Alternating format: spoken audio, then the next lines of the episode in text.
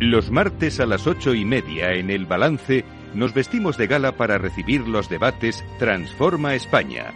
De la mano de Eduardo Serra y moderado por Federico Quevedo, todas las semanas dedicaremos un espacio a reflexionar y debatir sobre aquellos asuntos que contribuyan a transformar el futuro y hacer del nuestro un país mejor.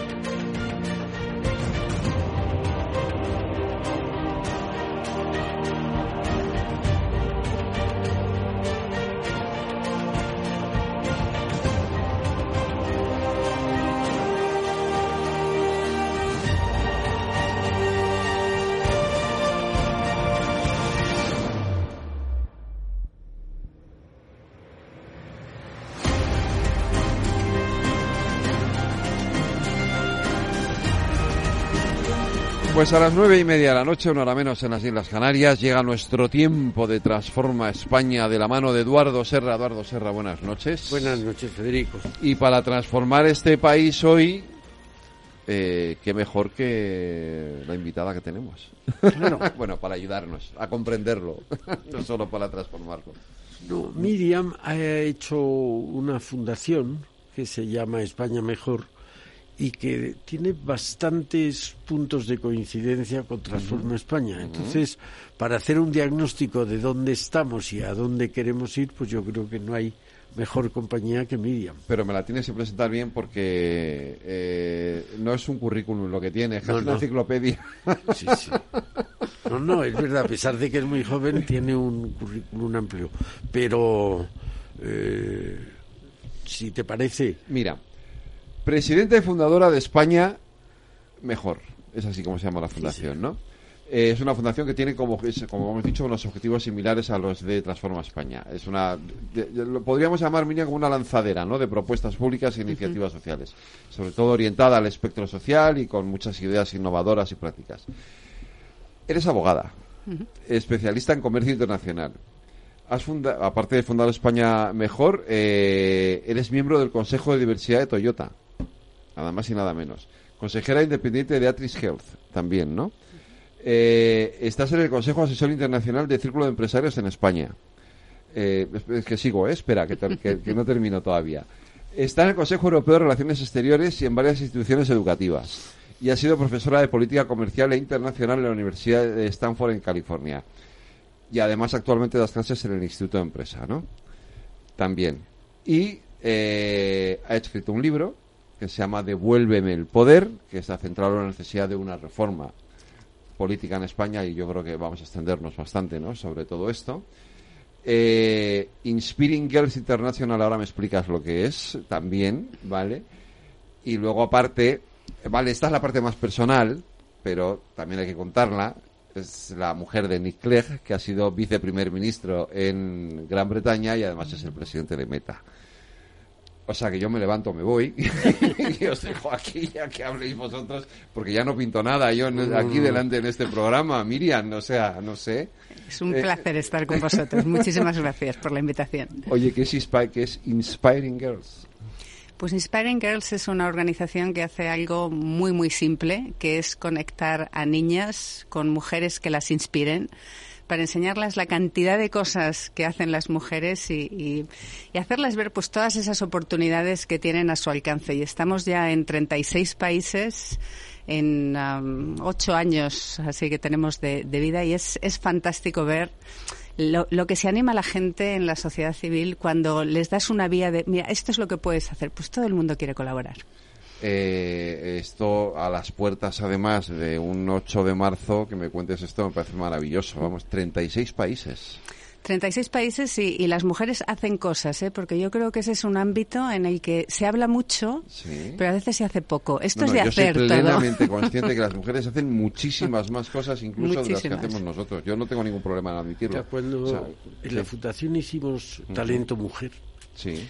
eh, y vimos que había una mm, diferencia enorme en algunos sectores de actividad por ejemplo, en la universidad hay más mujeres que hombres, pero en las ingenierías hay un 16% de mujeres en vez de un 50%. Y nos dijeron, los que estudiaron, que una de las causas era el que faltaban mujeres que sirvieran de referencia, que fueran inspiradoras. Aquí tú le dices hoy en España, dígame usted tres nombres de mujeres ingenieros y la gente no lo sabe.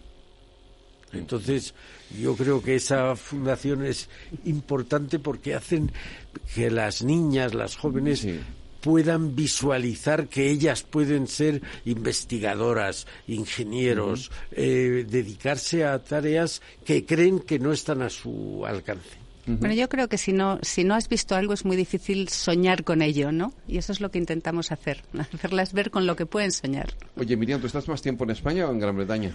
Pues estoy ah, más tiempo en, en, los aeropuertos, pero estoy aquí, básicamente aquí durante la semana y, y, todavía tengo un hijo de 14 años con nosotros y me voy a Londres los fines de semana.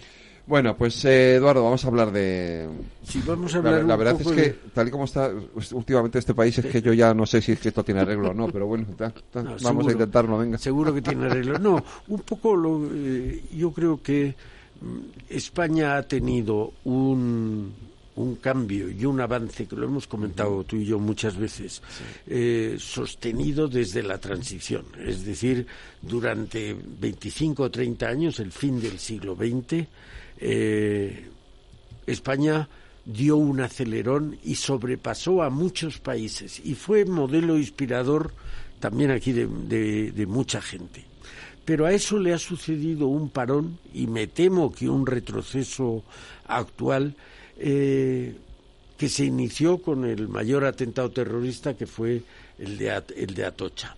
Pero a partir de entonces eh, yo creo que eh, hemos entrado en un estado de como poco de letargia, estamos aletargados, cuando antes se vivía con ilusión y con esperanza, estamos aletargados.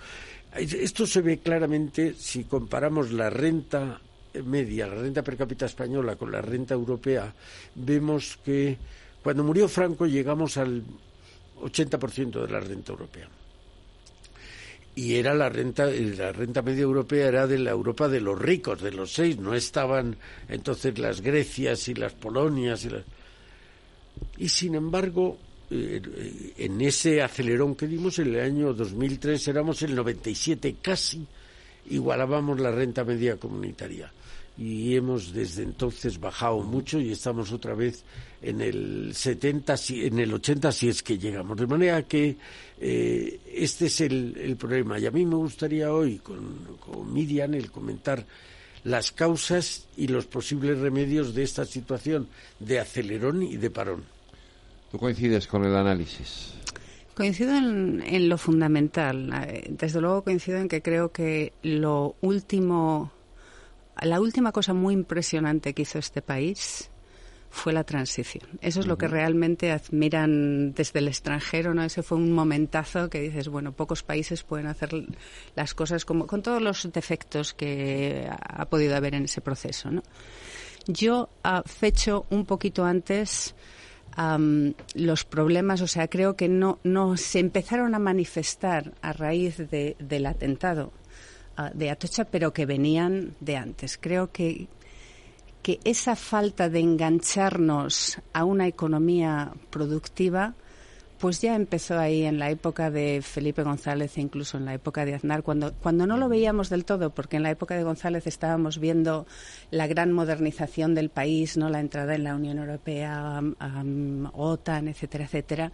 Después con Aznar veíamos que las cifras funcionaban muy bien, pero, pero, pero las, y la, entrada en el euro, pero la semilla de lo que no funcionaba ya estaba ahí, ¿no? Nosotros empezamos, hubo un momento de gran productividad en el momento que empezamos a quitarnos todas esas empresas estatales o muy cercanas al, poder público que realmente no funcionaban, ahí le dimos un empujón a la productividad, pero luego no logramos engancharnos a sector servicio de mucho valor añadido, seguimos con el turismo, seguimos, que es estupendo, ¿eh? pero es que hay que poner otros sectores muy productivos al lado. Después vino uh, toda la um, etapa de la construcción, pues eso realmente tampoco da mucha productividad, sube mucho el crecimiento, pero no ves mucho la, la productividad. Y luego, en cuanto empiezan a surgir los problemas, claro, se ve ese parón pero yo creo realmente que, venía de antes. La caída en la renta per cápita es espectacular. Creo que no la tenemos suficientemente presente en nuestra agenda política. Estamos más o menos por el nivel, eh, el puesto 40. Es que nos ha pasado Eslovenia. Y es que la República Checa está pisándonos los talones. Pero ¿cómo puede haber ocurrido eso en España, ¿no? Y hay que ponerlo urgentemente sobre la mesa y no podemos estar despistados con otras cosas, porque estamos a esto o no estamos, ¿no? Y también coincido en que no es que se haya producido una caída del país, es que nosotros hemos seguido más o menos haciendo lo de siempre y claro, hay otros que van a toda pastilla, entonces nos van pasando. Eso es lo que no estamos haciendo, acelerando. No tenemos la ambición que deberíamos de tener como país. Y es curiosísimo ¿eh? que la tenemos en individual porque los españoles destacan a nivel individual como empresas, en servicios profesionales, en todo, tanto dentro como fuera de España. Sin embargo, en agregado, pues no, no destacamos tanto. Sí, sí, no, yo creo que es verdad que en la productividad nos paramos. Al principio se pensó, bueno, compensa, párate un poco en productividad, pero el país está modernizando, se están cambiando las estructuras pero yo creo que en lo que va de siglo hemos ido claramente para, para abajo. Y es verdad, y eso yo creo que es que la sociedad civil a nivel individual, eh, el mundo, no solo el mundo, tiene, están surgiendo start-up, empresas de gente joven en España, la gente tiene ganas. Lo que pasa es que, por desgracia, tenemos y hemos tenido unos gobiernos contrarios al incremento de la productividad, claramente. Es que no, no lo dicen, no se atreven a decirlo así, pero son contrarios. Ven al empresario como un enemigo a batir. Hay una frase que hemos comentado aquí alguna vez de Churchill que decía que algunos ven al empresario como la fiera a la que hay que abatir, otros lo ven como el animal de carga, la vaca a la que hay que ordeñar, y que muy pocos lo ven como el caballo que tira del pesado carro que son las sociedades modernas. Entonces, aquí estamos viendo en casi todos los parámetros cómo no hacemos las reformas que desde hace más de 20 años se decía que había que hacer. ¿no? Y es verdad que los sectores que tiran de la economía española no es la innovación, no es la industria, hay algunas excepciones, pero no es la industria más con más nivel tecnológico, sino que el, el turismo o la construcción, que son fantásticos y ojalá duren muchos años, pero que no son el modelo de productividad. Hay un caso que por estar fuera de nosotros se ve claramente. En la segunda mitad del siglo XX había, nacía una empresa americana fantástica y nacía una europea. Nacía una americana y nacía una europea. En lo que llevamos de siglo, eh, vemos en Estados Unidos que han nacido las Apple, las Microsoft, las Google, las ¿Cuáles son las europeas? Entonces, lo mejor que tiene Europa, que es Alemania y la industria alemana, fabrica automóviles o fabrica lavadoras, es decir, cosas que no son la punta de la tecnología, que es algo que ya está. Entonces, es tanto que se está llegando a decir, Estados Unidos innova, China fabrica y Europa regula. Mire usted, eso no puede durar mucho tiempo porque cuando unos innoven más, otros produzcan más, no nos van a dejar que regulemos nosotros. Por eso hay que ponerse en marcha otra vez en Europa y desde luego en España. Yo creo que tienes mucha razón sobre el diagnóstico de que no es exclusivamente, o sea, España tiene un problema dentro de Europa y se convierte ¿eh? en un problema para Europa, pero hay un problema mucho más general que es dónde está Europa, Europa con respecto al resto de los grandes poderes. Y hay una una especie de despiste generalizado en la Unión Europea, que yo he trabajado en la Unión Europea durante 12 años como funcionario, vamos, me, me dejé todo defendiendo a la Unión Europea durante, durante las eh, discusiones sobre el Brexit pero realmente en Europa se siguen haciendo más o, mismo, más o menos las mismas cosas que se hacían hace 20 años. se sigue pensando en la política de competencia de empresas muy pequeñas cuando son enormes las que tenemos por parte de otros países. Se sigue pensando que todo es reglamentar. Se ha, se ha perdido ese foco que era la clave de Europa, ¿no? que eran el mercado interior. El mercado interior era eliminar barreras. Hemos perdido la agenda de eliminar barreras y si Europa, vamos, es un continente sofocado por sus propios procedimientos y burocracia, si Europa no le da la vuelta a esto con la próxima comisión, pues es que nos arriesgamos a, quedarnos muy, muy, muy atrás de las grandes potencias. Y hay otras que vienen pisando fuerte, como por ejemplo India. Pero sí que me gustaría decir, de todas maneras, volviendo a España, que yo creo que parte del problema que tenemos es que ni siquiera ponemos el foco en esa falta de productividad y en esa caída de la renta per cápita, que la renta per cápita sobre todo yo creo que es la prueba del algodón, ¿no?, de cómo va la economía. Y seguimos con esas actitudes un poco provincianas, ¿no? de propagandísticas, de todo va bien, de siempre hay una manera que si ves la economía como del país como un salchichón, pues es como si cortas 80 trozos y uno es a no sé cuántos grados y le proyectas la luz de la manera adecuada, pues ahí crecemos, ¿no? Bravo, bravo, todos aplaudiendo, ¿no? Como mire usted, tenemos claramente estos problemas, no podemos seguir centrándonos solamente en sectores que no tiran de la productividad. Tenemos el talento, tenemos cosas buenísimas, se trata solo de hacer una serie de reformas que otros países ya han hecho. Y para mí, una de las reformas que hay que hacer es la modernización del sistema político que creo que tira hacia abajo de la economía. Pues eh, antes de llegar a, eso, a eso vamos a seguir analizando un poquito las causas, porque eh, yo, yo, yo, no sé si coincidís los dos en la sensación de que eh, España es un país, es verdad que tenemos el ejemplo de la transición, que hicimos ese, ese esfuerzo colectivo que fue impresionante, pero no sé si es un país que se caracteriza por un cierto pesimismo histórico. Tú y yo lo hemos comentado aquí alguna vez. Sí, sí, yo creo que... Mm, España, que tiene muchas cosas singulares, una de ellas es que tenemos peor impresión de España aquí que fuera. Otros países tienen mucha mejor impresión de, España que nosotros. Eh, muchas veces hemos comentado aquí, como tú dices, que eh, lo que más veces he visto en mi vida ha sido equivocarse a los pesimistas. Cuando murió Franco, Oye, cuando murió Franco, la mayoría del país decía aquí volvemos a la guerra civil porque somos eh, hicimos una transición que fue ejemplar y que todo el mundo le consideró un modelo. Diez años después íbamos a entrar en la Unión Europea, en el y entonces la mayoría del país que era mm, pesimista decía bueno pues entremos en la mayoría en la Unión Europea se acabará la industria española, que era una industria protegida, con aranceles, con cupos, una, una economía de invernadero. Bueno, pues lo pasó mal la industria, pero la industria sigue existiendo. Diez años después, cuando entrábamos en el euro, la mayoría del país que seguía siendo pesimista decía que de ninguna manera íbamos a entrar en el euro, no cumplíamos ninguna de las cuatro condiciones, ninguna. Entramos en el euro con nota alta. Diez años después, cuando la crisis financiera del 2007, eso no se iba a superar.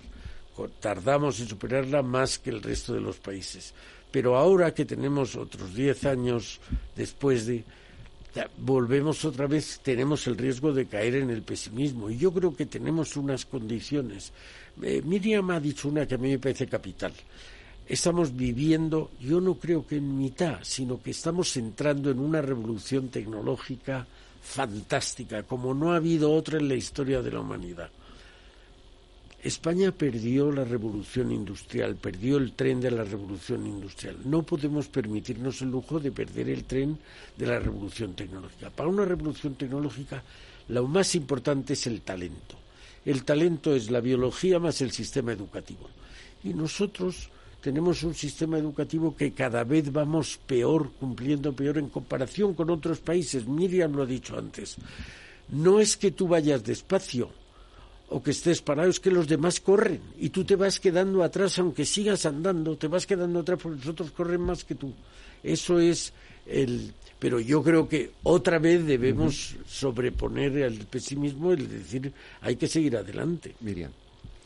Sí, yo creo que quizá por naturaleza pues somos, no sé si más pesimistas, nos damos menos autobombo que muchos otros países, ¿no? Yo he vivido en el, en Bélgica, en el Reino Unido, en Estados Unidos. Bueno, pues en el Reino Unido y en Estados Unidos están a todas horas contándose a sí mismos lo maravillosos que son, ¿no? Y yo creo que es muy español eso de estar en un bar y decir, ¿qué país, no? Pero también hay una parte muy sana, ¿no? De, de aceptar, pues oye, que las cosas podrían, podrían ir mejor. A mí más que pesimista me parece que tenemos muchísima tendencia a quejarnos que nos encanta eso de que estamos, yo lo hago un montón también, ¿eh? estamos en las sobremesas o estamos en el bar y, es que esto no funciona, esto no es que tal.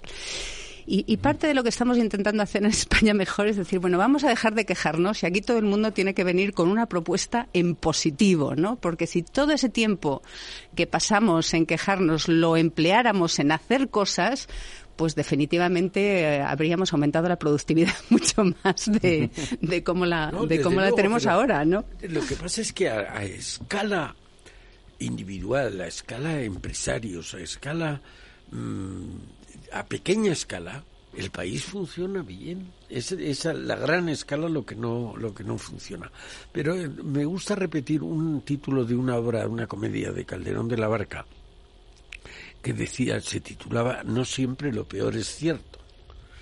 Y es que es verdad, mire usted, ahora qué puede pasar. Mira que nos están pasando cosas ahora mismo en España con los últimos escándalos.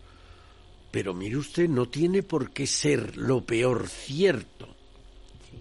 Y luego además que, oye, en España, ¿quién saca el país adelante en España? Pues la gente. O sea, y es que la gente, yo siempre he dicho, estando en otros países, pues si esto es una suerte, si los gobernantes de otros países tuviesen esta gente, vamos, no sé, estarían maravillados, que van las familias a apoyar y a complementar lo que no funciona del, del sistema. Pero esa no es la cuestión. La cuestión es, ¿estamos realizando todo nuestro potencial? No, ¿Eh? sin duda no. No. Entonces, claramente hay otras cosas que tenemos que hacer que no estamos haciendo ahora. Hablabas de la revolución industrial, Eduardo, eh, la revolución tecnológica. Bueno, pues es que para la revolución tecnológica no solamente necesitas el talento, necesitas la financiación, o sea que tiene que ser fácil tener acceso a la financiación. Por eso se nos va, nuestro talento se nos va a otros sitios. Yo he estado viviendo en Silicon Valley cuatro años y medio. Hay españoles en posiciones espectaculares. Tú dices, ¿por qué se han venido aquí y no han hecho esto en España o en Europa? Pues porque era mucho más difícil aquí obtener la financiación y hay un concepto de riesgo que se entiende mucho mejor en otros países y que, y que bueno, pues aquí, oye, te, te acaba limitando. Y luego las enormes barreras que tenemos en el mercado. Es que el sistema tiene que remar a, tu favor. Yo creo que todo lo que han hecho los españoles, todas las cosas estupendas que mencionabas, Eduardo, lo hemos hecho con el sistema en contra. Si el sistema remase a nuestro favor, pues no sé, nos saldríamos del mapa. A ver, yo no sé si desde un punto de vista eh, incluso humanístico, eh, y, te lo pregunto a ti, que, conoces los dos lados de esa balanza, eh, no sé si eh, hay mucha diferencia entre los modelos anglosajones o los modelos protestantes y el modelo español o los modelos latinos o más cristianos o más católicos, ¿no? Si, si la forma de entender la economía, la, la, propia convivencia de las personas, etcétera, es diferente en un país anglosajón a un país como el nuestro. Yo creo que eso era verdad históricamente, pero creo que ahora se ha quedado mucho en estereotipos. O sea, si miras, por ejemplo, la economía americana, pues tienes una entrada del Estado ¿eh? con subvenciones directas, el IRA, la CHIPS Act. Bueno, pues es que están dando unos, uh, unas subvenciones y unos subsidios que es que nos parecería imposible en Europa poder darles de ese nivel. De hecho, por eso se están reindustrializando, mientras que nosotros nos estamos todavía desindustrializando, sobre todo por lo que está ocurriendo en, en Alemania. Y luego lo mismo con el nivel de trabajo. yo que he vivido en los tres países, no es verdad que se trabaje más en Estados Unidos o en el Reino Unido que, que lo que se trabaja en España o en otros países. Vamos, en España se trabaja un montón. ¿eh? Otra cosa son pues que pueden tener más eh, menos vacaciones, bueno, pues son cosas del sistema, pero por hora, o sea, por hora cuánto producimos? Producimos menos que ellos. y eso es por los sectores en los que estamos, ¿no? ¿Por qué esa falta de productividad? ¿Cuál es la causa de eso? ¿Por qué trabajando incluso más horas de, los que, de lo que trabajan ellos allí? Que, pues, decir, yo recuerdo en Chicago eh, eh, la gente empezaba a trabajar a las 8 de la mañana, pero a las 5 estaba en su casa eh, ya cenando. Y nosotros a las 8 de la mañana empezamos a trabajar y llegamos a casa a las 11 de la noche casi. Pues por los sectores, son sectores que tiran muchísimo de la productividad. Hay muchos estados de Estados Unidos que no tienen tanta productividad, pero tú luego le pones todos los servicios financieros complejos que tienen en Nueva York, por ejemplo, y bueno, es que eso tira casi solo del país, ha tirado durante muchos años. Y ahora California, pues es que vuelve a tirar de todo, porque con poquísimas personas como tienes eh, servicios que tiran mucho del capital y mucho del talento, pues con poquísimas personas producen un montón. Eso, intentar hacerlo con el modelo que tenemos Europa, que en Europa, que donde, bueno, perdona, me faltan también las farmacéuticas, ¿eh? que también son súper productivas en Estados Unidos. Si lo comparas con el modelo que tenemos Europa, que donde realmente destacamos ahora mismo es en turismo y en lujo, pues es mucho más difícil ser productivo, aunque luego trabajemos mucho. Pues es que son sectores de naturaleza muy distinta. Por eso tenemos que tener una combinación. Es estupendo que seamos muy buenos en esos sectores, pero no podemos perder comba de aquellos que añaden mucho valor añadido por poca gente que está trabajando, ¿no? A ver. ¿Y en eso qué tiene que ver la clase política? Pues todo. Esta es la pregunta que la ya, ya lo sé. Tenemos, tenemos unos estados en Europa con un que tienen unos, un gasto público cercano al 50% del PIB. En Estados Unidos tienen el 30%. Entonces, eh, sabemos que las administraciones públicas no son un modelo de productividad. Si tú tienes más gente en el sector privado, va a aumentar tu productividad. Y luego lo que dice Miriam es los sectores. Tuvo un sector de tecnología punta donde trabajas una hora y haces un ordenador y lo vendes a un precio mil veces mayor que si lo que te estás haciendo es una mesa de billar, pues, ¿eh? es que se vende más caro, se vende mejor. Nosotros yo creo que debemos, ya decía antes, perdimos el tren de la revolución industrial España no se puede permitir el, perder este tren. El tren de la, de, la, de la revolución tecnológica, evidentemente, por supuesto, que no, que no se puede perder. Pero vamos a hablar de esto ahora. A la vuelta de la publicidad vamos a hacer una pequeña pausa, volvemos enseguida. No se me vayan, que esto está interesantísimo.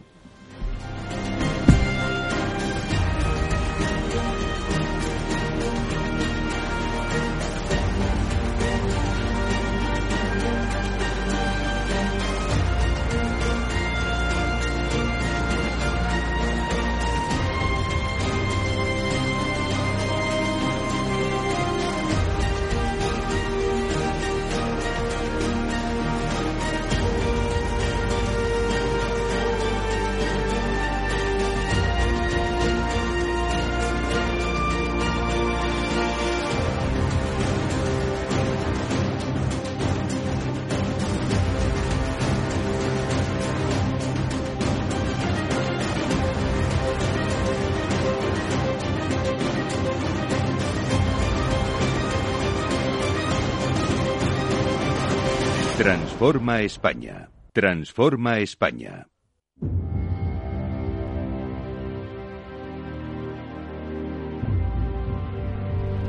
Las nueve de la noche, una hora menos, en las Islas Canarias, en la sintonía de Capital Radio. Aquí en el balance continuamos con nuestros debates Transforma España. Vamos a plantear, Miriam, Eduardo, los remedios. Tú tenías un libro, hemos hablado antes eh, de, ese libro. Espera, recuérdame el título, que se me ha olvidado, que lo he perdido aquí. Devuélveme, el poder. el poder, es verdad. ¿Cómo hacemos? ¿Cómo se hace eso? Pues mira, yo creo que, que donde tenemos que apostar muy, muy fuerte es por la tecnología y la inteligencia artificial en términos económicos. Eso para nosotros, vamos, va a ser un chute de productividad para los países que logren engancharse bien a todo eso, que, que, me parece que es quizá lo que nos puede permitir que estas décadas que hemos estado puntuando por debajo de donde teníamos que puntuar, pues el poder reengarcharnos con fuerza. Yo creo que para eso los gobiernos tienen que estar súper centrados en ello. Hay que eliminar todas las barreras que podamos vivir, estas simplificaciones administrativas, cualquier cosa que esté fragmentando el mercado, tenemos que quitárnosla inmediatamente, porque esto se trata de poder hacerlo de una manera flexible, rápida, con agilidad, ¿no? Y realmente nosotros no tenemos el mercado ahí, ni lo tenemos a nivel europeo, ni lo tenemos a nivel español. Pero eso es lo que están haciendo otros, ¿eh? Y en el propio Estados Unidos,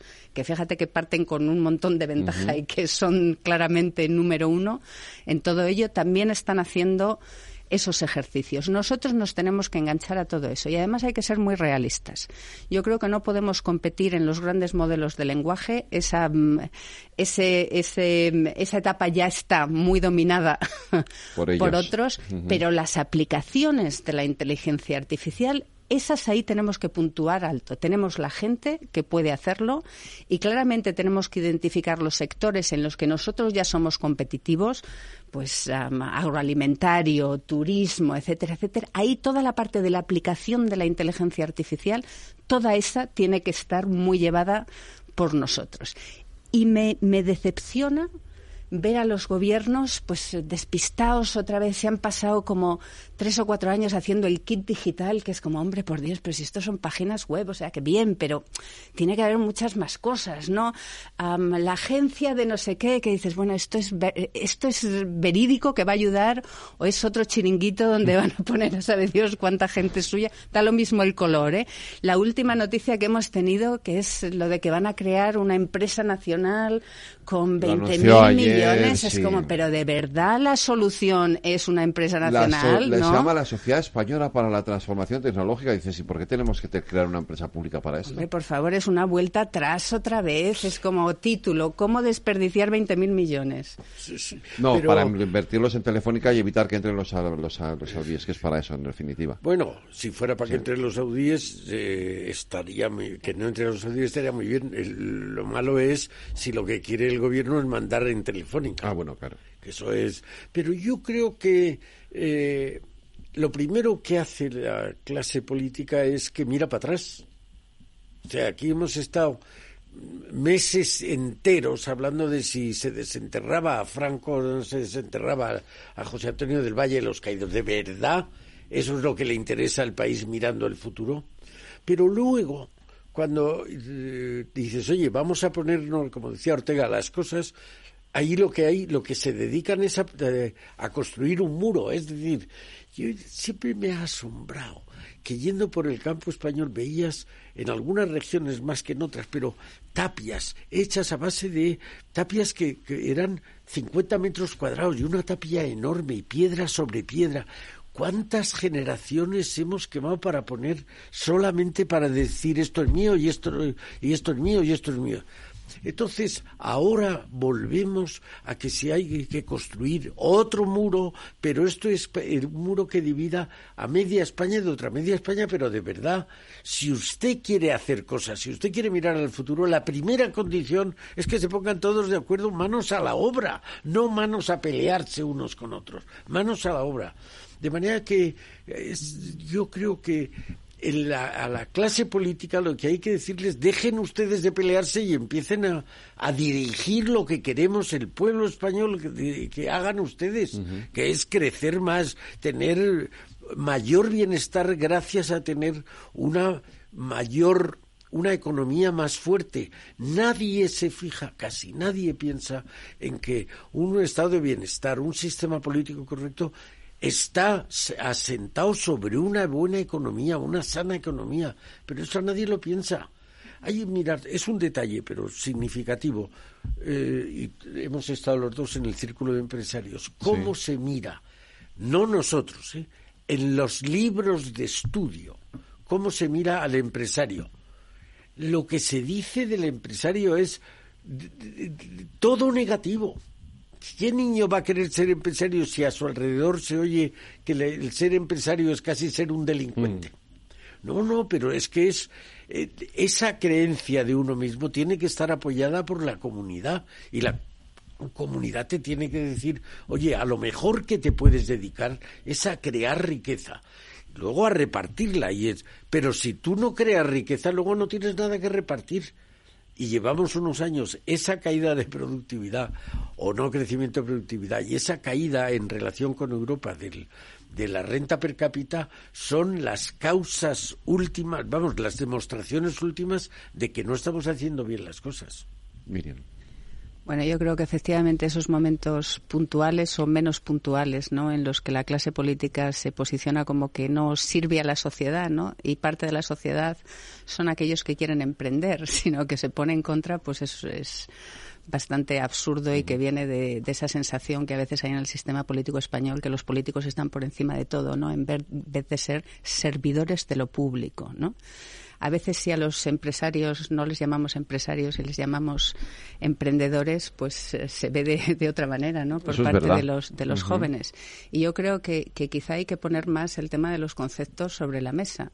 Es cómo entendemos el riesgo. Tenemos un problema con cómo entendemos el riesgo. Si, si vives en otros países, pues los americanos, por ejemplo, cada vez que fallan, pues que lo cuentan con orgullo, ¿no? De hecho, yo, yo he visto directamente cómo en, en las firmas de Venture Capital, en algunas no te dan financiación si no has fallado ya y fracasado dos o tres veces, porque piensas, si no, pues vas, vas a fracasar ahora, seguro, ¿no?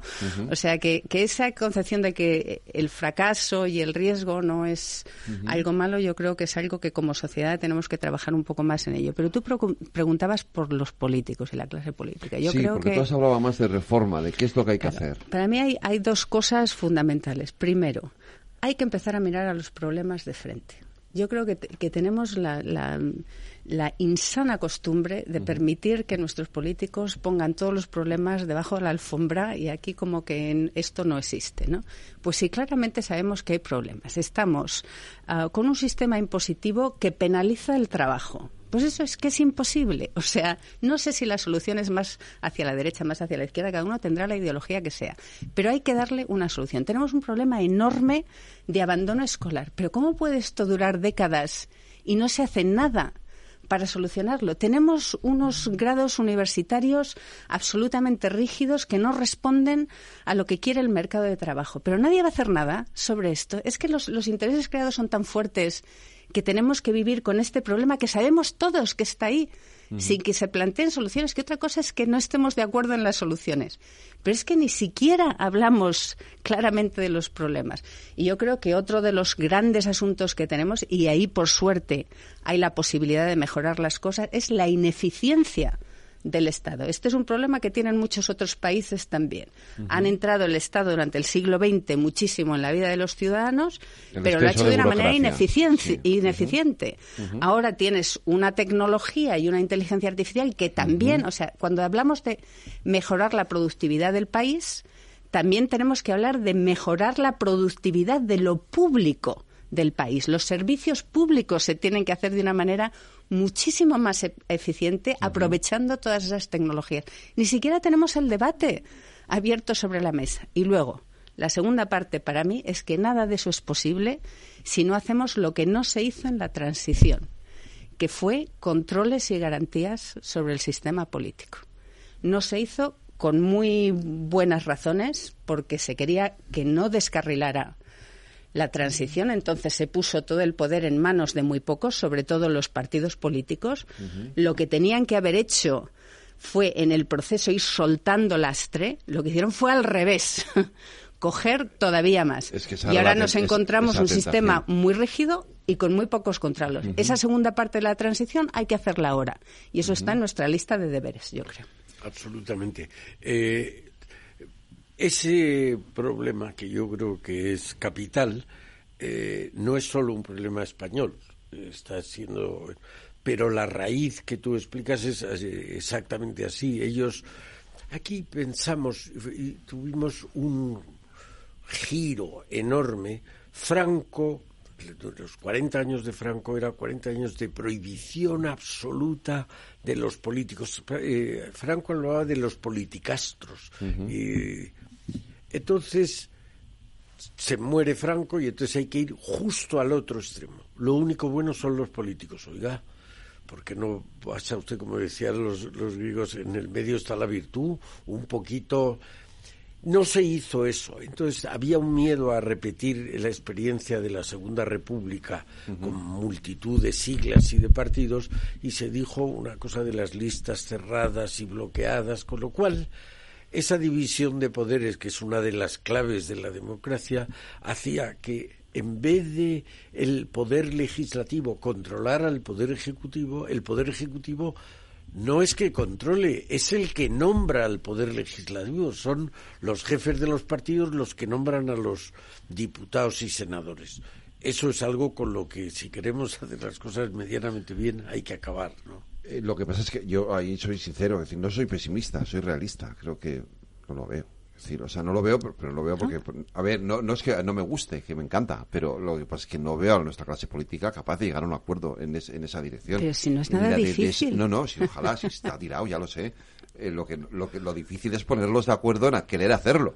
Eh, claro, esa es la parte difícil. Claro.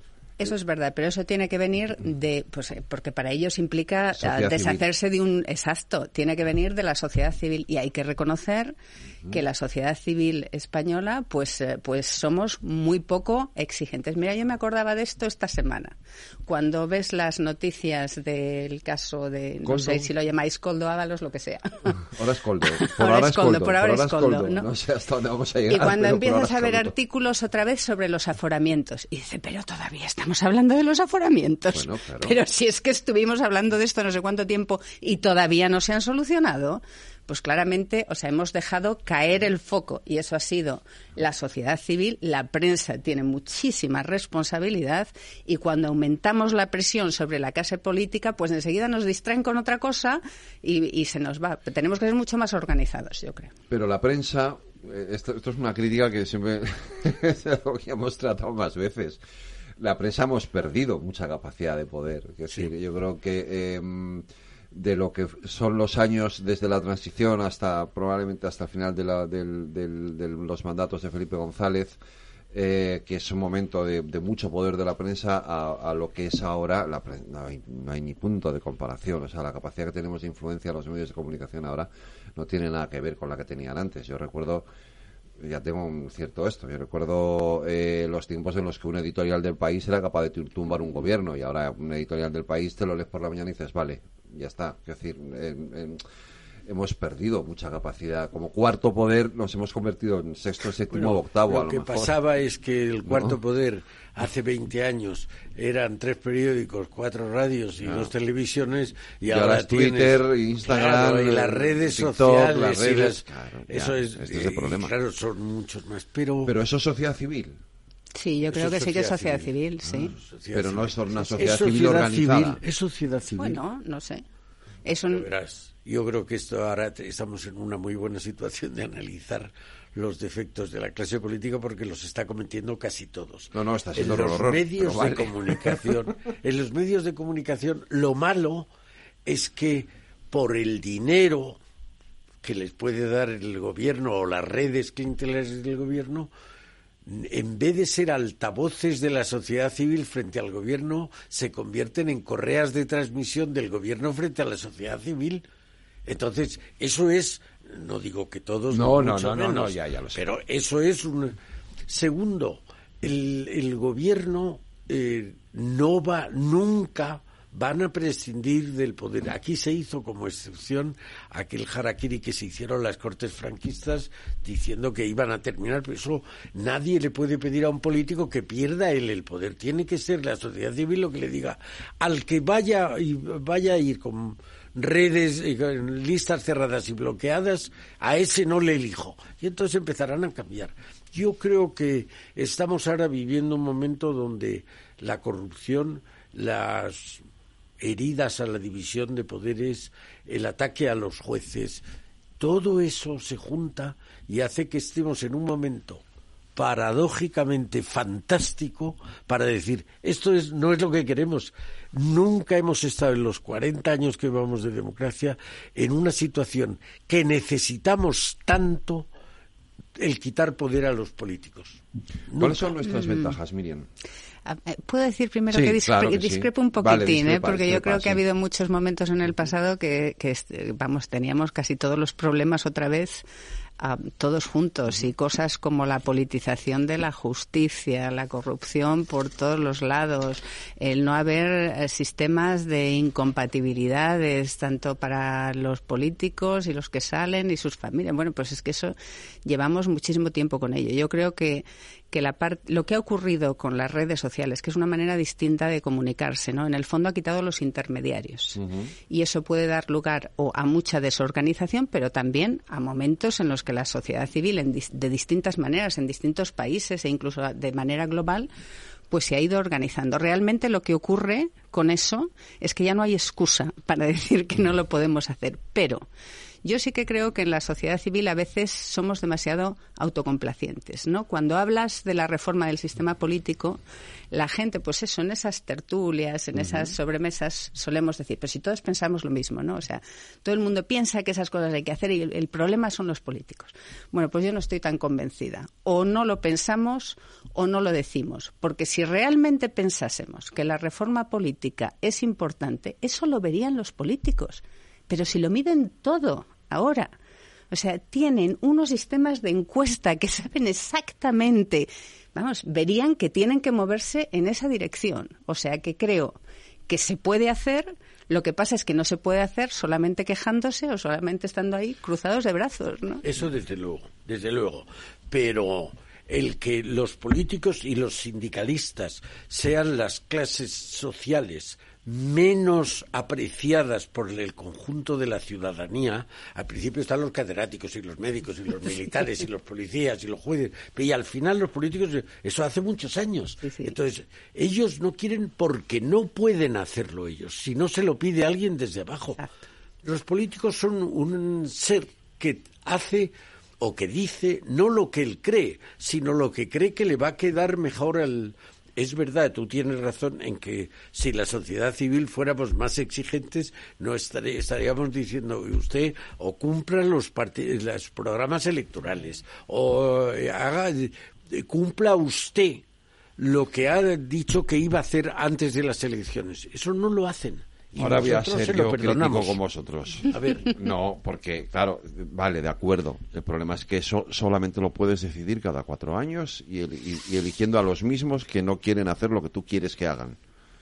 Bueno, eligiendo a los mismos porque no tienes un remedio de listas abiertas y ah, decir, yo elijo a este que dice eso. De acuerdo, pero como no tienes a nadie que te proponga unas listas abiertas, no le puedes votar, con lo cual, no, al final... lo primero que hay que cambiar son las listas cerradas. Es un, círculo vicioso, por eso os decía antes que, no soy pesimista, soy realista en el sentido de que, de que, de que veo difícil, salvo que de verdad... O sea, tú eso, lo que dice Miriam, por ejemplo, es verdad que yo estoy seguro que haces una encuesta eh, bien hecha y, te y muchas de estas cosas la gente está de acuerdo. Efectivamente. El problema es que si luego no hay alguien que te diga, no, yo voy con, este programa, vóteme a mí porque yo sí quiero hacer estos cambios. No. Pues mira, estas, son las malas Los políticos no quieren hacer esos cambios. Las malas noticias es que en democracia cada uno tiene una responsabilidad individual y lo tenemos que hacer cada uno de nosotros y sobre todo entre todos. Yo creo, y ahí es donde humildemente nosotros estamos intentando abrir un espacio. En, en España tenemos toda la discusión política demasiado canalizada exclusivamente en los partidos políticos. Y sí que es cierto que en otros países tenemos mucho más margen para la sociedad civil. Si miras un poquito hacia atrás, además creo que estamos en buen momento. Lo que ha ocurrido en los últimos 15 años es que todo ha cambiado. Nosotros ahora no nos comunicamos de la misma manera que nos comunicábamos antes. Nos hemos cargado los intermediarios, que era donde tú apuntabas con los problemas de la prensa. No viajamos de la misma manera que viajábamos antes. Nos hemos cargado a las agencias. No nos divertimos de la misma manera que nos divertíamos antes. Ahora tú eliges exactamente lo que quieres ver y el señor de la televisión no te dice lo que tú puedes hacer. No trabajamos de la misma manera que trabajamos antes. Ah, pero en la política es exactamente igual que como era antes. O te metes en ese corsé rígido de los partidos o simplemente votas cada cuatro años o no puedes hacer nada más. No, señor. Tenemos que entre todos, con todos estos instrumentos que tenemos, intentar abrir un espacio nuevo al lado de los partidos políticos. Y bueno, yo te puedo decir que en la en la corta experiencia que tenemos, que son solo ocho meses, no te puedes imaginar el interés y la ilusión de la gente. Yo creo que en este país desperdiciamos un montón de talento para las políticas públicas simplemente porque tienes que entrar en esos corsés tan rígidos que a mucha gente pues le tira para atrás. Sí, yo estoy totalmente de acuerdo contigo en eso, eh, efectivamente, y es así. Eh, y además tú lo has dicho al principio, es decir, el problema fue que en el, en el origen, en esa transición, dejamos que, que eliminamos una serie de controles que tenía que haber habido desde el principio, que no los hubo, y se convirtió en una democracia partidaria. Yo siempre digo que no es una democracia popular, es una democracia partidaria realmente son los partidos políticos, realmente los, los que deciden, los que mandan, los que toman las decisiones. Partitocracia. Es una partitocracia, eso es. Entonces, eh, eso es lo que hay que cambiar. ¿Eso cómo se cambia? Cuando, en el momento en el que los propios partidos sean conscientes de que tienen que perder, tienen que devolver el poder. Ah. y ahí vamos, que era donde yo quería llegar, tienen que devolver el poder a los ciudadanos, ¿no? Que ese es el, en el fondo el kit de la cuestión, ¿no? Muy de acuerdo. yo creo que la situación actual no tiene parangón en los últimos 30 años, donde se está juntando eh, un problema de la división de poderes, un problema de menoscabo de la democracia, un problema de corrupción, un problema de cerramiento de, oposición entre los partidos, que se, esa construcción del muro a la que me refería antes, eso yo no lo recuerdo. Recuerdo el que haya habido enfrentamientos entre partidos, pero había siempre una capacidad de llegar a acuerdos aunque fueran pequeños y escasos, pero había capacidad de llegar a acuerdos. Ahora es que no hay voluntad de llegar a acuerdo. Es que antes de intentar llegar a acuerdo lo que se dice es, no, eh, yo lo he hecho mal, pero peor lo hace usted. Con eso no, no vamos a ningún Bueno, esto es quizá probablemente uno de los, de los elementos más graves que vivimos como democracia, ¿no? que es desde el momento de la aparición de los populismos, la polarización de la política se, ha, vuelto en, un, casi una especie de cáncer, ¿no? Que, que, agrava todavía más nuestros problemas, ¿no? Creo yo, vamos. Es Sí, yo, yo estoy muy de acuerdo. O sea, yo creo que hay muchos problemas que vienen desde antes. O sea, la politización de la justicia viene desde el 80, ¿no? básicamente. Desde que se hace la reforma. la corrupción, hemos tenido muchos gobiernos con muchísima corrupción, algunos incluso teniendo que dimitir por uh, corrupción. Uh, incompatibilidades y uh, todas las familias y todos los amigos de todo el mundo en todos los sitios, pues es que eso, vamos, desde eh, uno de los casos primeros en el gobierno de González, el más famoso, y bueno, y siguen las cosas, ¿no? Y el hermano de, Guerra, ¿no? O sea, es que hace décadas. Ya Juan Guerra. Tienes razón. Eh, corrupción ha habido siempre... Lo que sí que tienes muchísima razón, Eduardo, es que nunca hemos tenido todo eso con la combinación de dos cosas más el populismo, ¿no? que tira hacia los extremos y encima la hiperfragmentación, que al principio pensábamos el fragmentar y el quitar el bipartidismo, pues hace que haya muchos más controles, porque no, no, pero es que ahora chupan todos. Es bibloquismo. el bipartidismo se ha convertido en bibloquismo, que al final viene a ser lo mismo, pero con más para repartir. claro, ¿no? Es así, ¿no? Es, es, así. Pero yo te he preguntado antes, ¿tenemos ventajas o no tenemos? ¿Tenemos alguna ventaja como país?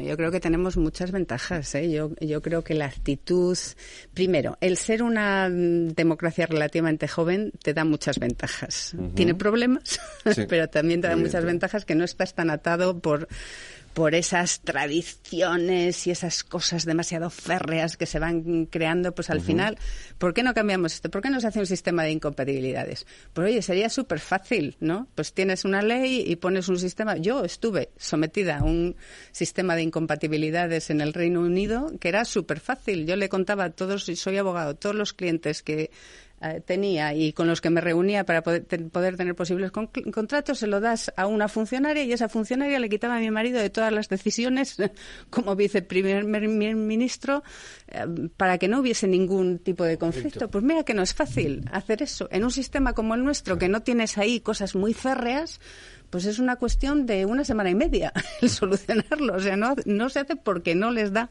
la gana. Yo creo que otra de las cosas maravillosas que hay en España es esa capacidad de reinventarnos y que nos ha podido pasar lo que sea, pero que nosotros seguimos adelante, ¿no? Eso te da una frescura, ¿no? Como sociedad civil que si la logramos organizar, ¿no? Creo que puede ser una cosa fantástica realmente.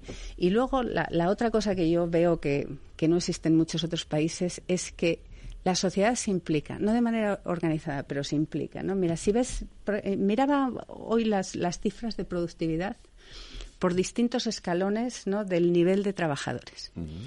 Y el nivel de los trabajadores más altos, estamos a la par con Europa. Donde nos falla es en los trabajadores de nivel medio. ¿Por qué estamos a la par con Europa si tú miras las cifras generales y dices estamos muy lejos de la media de Europa? Pues porque las familias eh, se, dedican a suplementar, ¿no? Pues al chico le mando a no sé qué sitio, a otro le cojo una clase, aquí me quito de esto para que pueda hacer y tal. Y claro, les va sacando todos mucho más que lo que te llevaría al sistema a los, a los trabajadores medios no pueden llegar ahí porque los trabajadores que tienen más dificultades, ¿no? las familias que tienen más dificultades, no les pueden empujar a ese nivel. Bastante tienen con sobrevivir con los problemas que tienen ahora en el día a día. ¿no? Pues esa capacidad que tiene, que se vio además muchísimo durante la crisis, ¿no? En cualquier otro país que pasa lo que ocurrió en España y Portugal en el 2008, bueno, no sé, si hubiesen estado pegando en la calle, ¿no? Yo, yo vi los conflictos que había en el Reino Unido. Oye, aquí pues eh, la abuela ayudaba a no sé quién, el otro, el vecino, tal. Esa solidaridad, esa capacidad de suplementar al sistema, bueno, eso sí lo canalizamos en la buena dirección, yo creo que tenemos muchísimas ventajas. de características comunes eh, como sociedad que, son muy positivas. Sí, yo creo que eso, en, particular hablando de la solidez de la familia española, es, pero yo creo que viendo, mirando en la calle la gente cómo circula, cómo trabaja, cómo se produce en una cafetería, en un bar, no tiene nada que ver con la de hace 40 años. No, hombre, evidentemente es que si no, no, no, no, pero no, no, lo que quiero decir es que el cambio en España es muy superior al cambio en Inglaterra o en Francia o en Alemania. Aquí hemos recorrido una, eh, una distancia más grande, probablemente porque veníamos de más atrás. Veníamos más atrás y hicimos cosas bien. Hombre, claro que hicimos bien, pero lo que quiero decir es que hay esa... Y lo que dice Miriam de la política, yo creo que también se puede decir de la economía. España tiene, la economía española tiene muchos rasgos de economía emergente. Hay uno capital los ingleses, los franceses, los alemanes son ricos desde hace 200 años. Nosotros hemos empezado a ser ricos hace 40. Mm, Luego, eso ya es una... Países que no es Estados Unidos, que es el modelo y el más poderoso, pero países como Vietnam, o como tú decías antes, Eslovenia o Polonia. nos están pasando. Nos están pasando. Malasia. Sí.